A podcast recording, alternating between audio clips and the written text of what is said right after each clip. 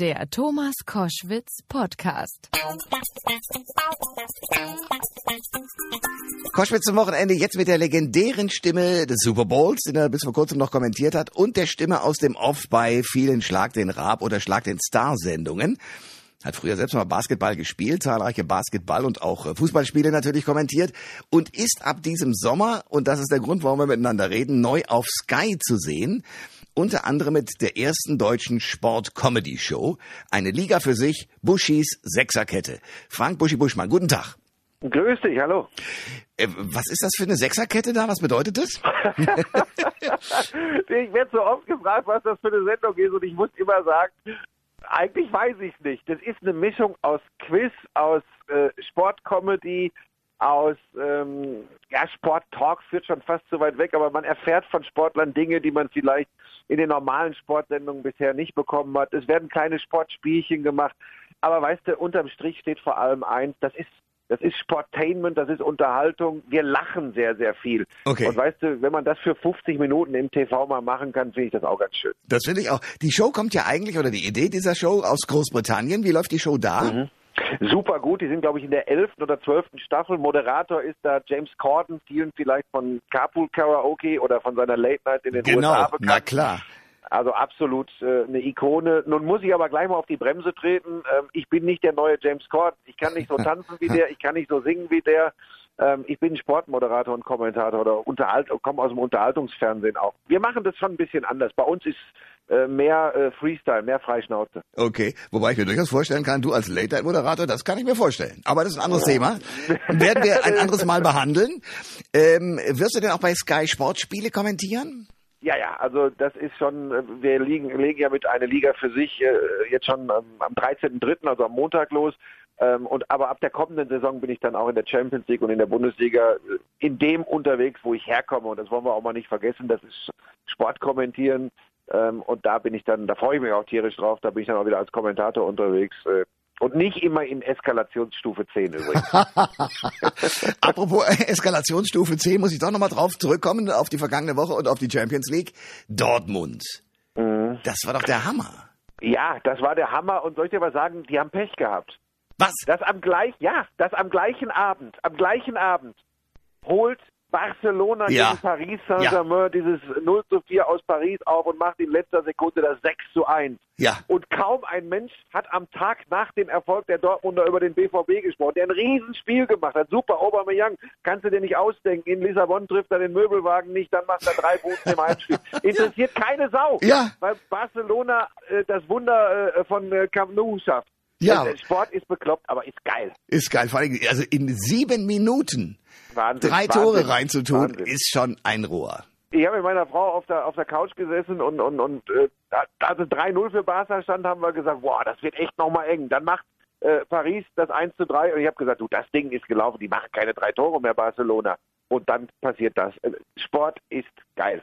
Das kann man so zusammenfassen. Lass uns trotzdem nochmal auf Dortmund schauen. Mario Götze, Mhm. Stoffwechselerkrankung, fällt erstmal aus, unbefristet äh, für Dortmund. Äh, Was macht man als Profisportler, wenn man so eine Diagnose hat? Äh, Also ich glaube, also ich werde auf keinen Fall an dieser Stelle äh, in irgendeiner Form äh, ein medizinisches Bulletin abgeben. Das haben schon andere viel gemacht. Ich Ja. weiß nicht, wie, wie, wie hart, wie krass diese Erkrankung wirklich ist. Ich glaube, was du als Sportler in dem Moment äh, brauchst, und ich glaube das tatsächlich auch zu wissen, ist Ruhe, die Birne frei bekommen und den Leuten äh, überlassen, dass sie dich wieder gesund bekommen, die wirklich was davon verstehen.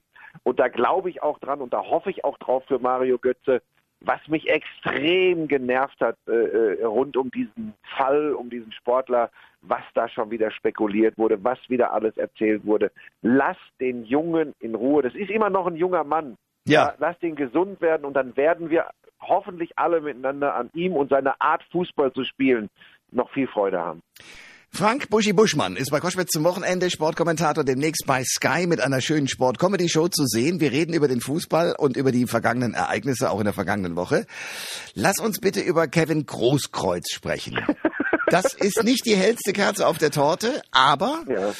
Äh, kann denn ein Puffbesuch und eine Rampelei irgendwie mit einem 16-Jährigen wirklich dazu führen, dass er rausgeschmissen wird? Weil ich denke gerade an Franck Ribéry, der hat da in Frankreich Dinge getrieben, die wollen wir gar nicht wissen.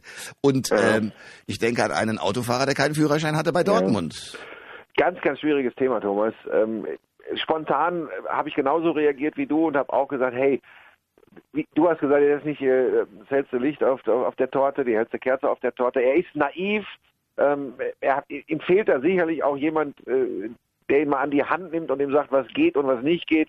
Und ich habe mich auch dazu geäußert, habe gesagt, aber irgendwie habe ich schon den Eindruck, der hat das Herz am rechten Fleck. Ich glaube, es ist die Summe der Dinge, die ihm passiert sind. Ja, mit dem Döner schmeißen, ins, ins Hotelfoyer pinkeln mm. und jetzt diese Geschichte in Stuttgart.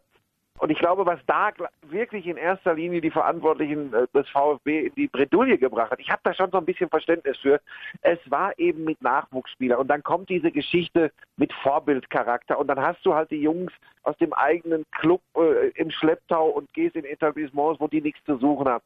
Ich glaube, das ist tatsächlich auch für den Club schwierig. Ich bin aber schon auch völlig bei dir. Dieses Business Fußball ist schon oft auch verlogen. Da, hm. da gibt's nichts.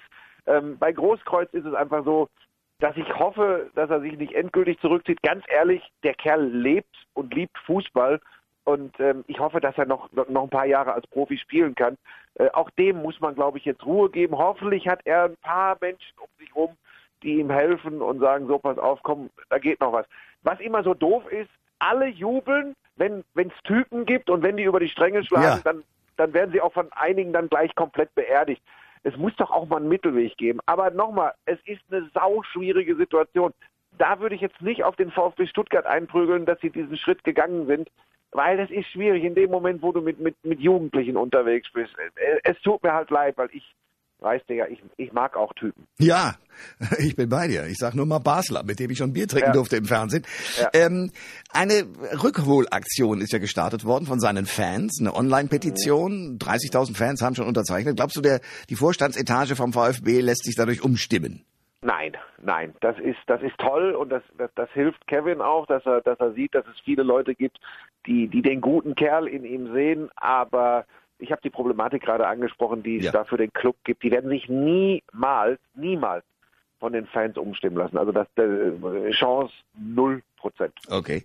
Lass uns ein bisschen in Richtung Osten gucken. Äh, allgemein sah es ja so am Anfang der Saison aus, als könnte der RB Leipzig die Bayern vom Thron stoßen.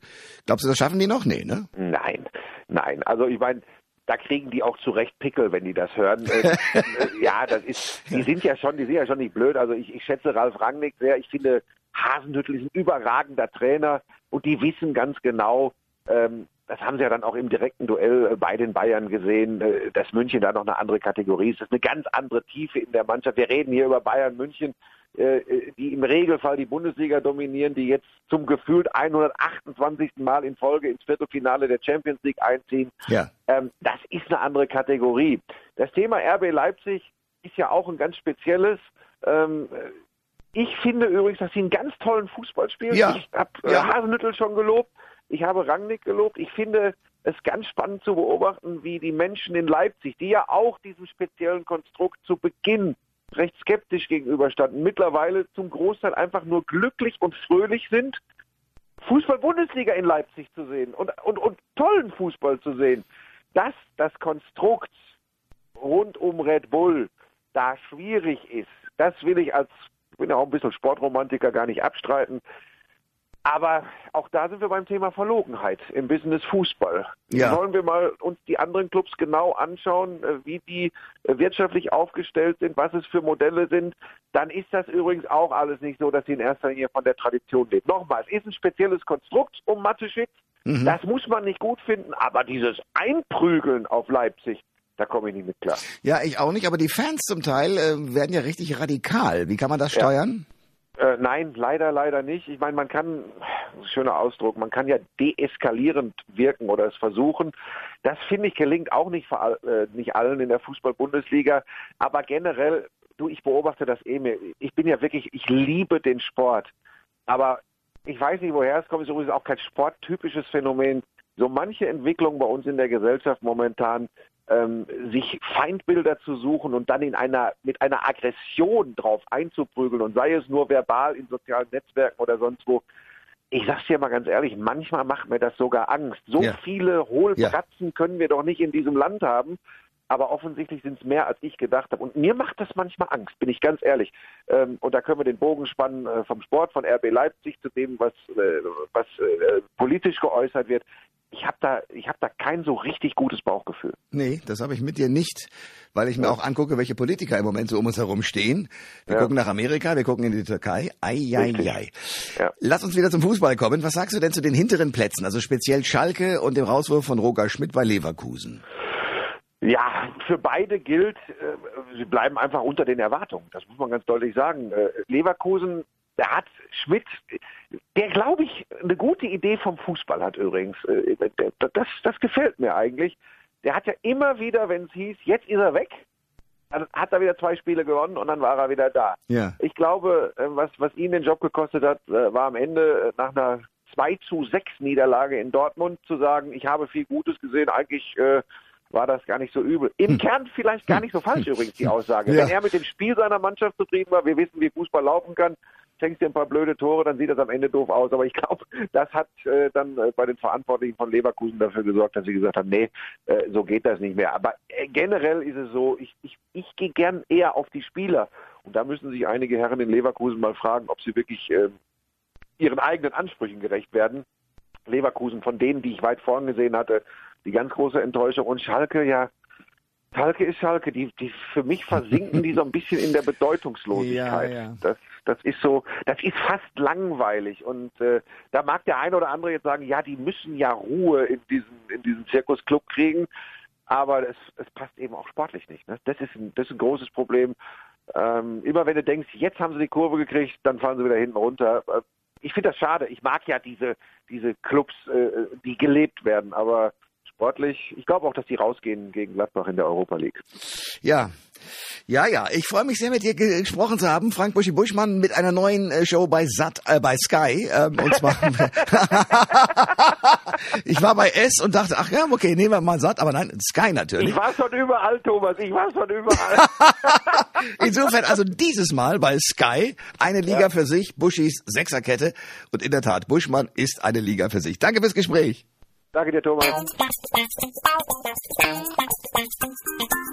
Alle Informationen zur Sendung gibt es online auf thomas-koschwitz.de.